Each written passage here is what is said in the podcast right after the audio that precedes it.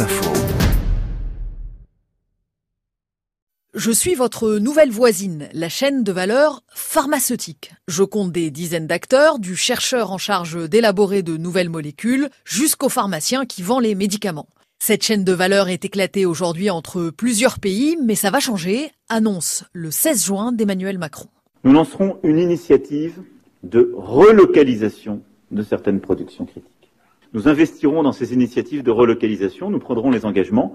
On pourra, par exemple, pleinement euh, reproduire, conditionner et distribuer du paracétamol en France. La dernière usine fabriquant le principe actif du paracétamol a été fermée en 2008 et il faudra du temps pour reconstruire une industrie, prévient le Sénat qui a pondu un rapport sur le sujet. Au-delà de cette molécule, plusieurs autres médicaments stratégiques critiques manquent sur le marché français. Pour être précise, 1450 cas d'indisponibilité en 2019 alors même que le pays compte 250 laboratoires pharmaceutiques. Un paradoxe, pas tellement, car depuis une vingtaine d'années, 60% des principes actifs consommés dans le monde sont produits par deux pays, la Chine et l'Inde, dont nous sommes donc très fortement euh, dépendants.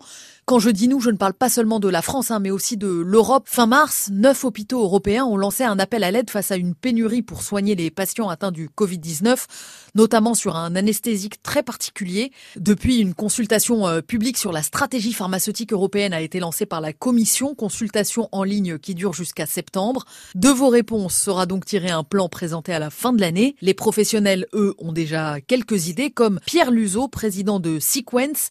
C'est le deuxième producteur européen de principes actifs. Il est nécessaire de diminuer le temps de développement, donc de mise sur le marché de ces principes actifs.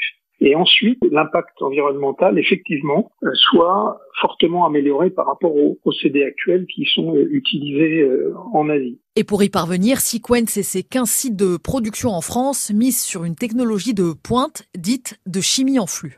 Consiste à réaliser des réactions dans des micro-canaux avec euh, une meilleure maîtrise du mélange réactionnel, de la température, de la pression. Pour donner quelques chiffres, on arrive à obtenir grâce à ces procédés des réductions de consommation de solvants de l'ordre de 30%, de consommation énergétique parfois allant jusqu'à 40%. Des technologies moins polluantes, moins énergivores, plus respectueuses de l'environnement, là est la clé d'une relocalisation euh, réussie de l'industrie pharmaceutique.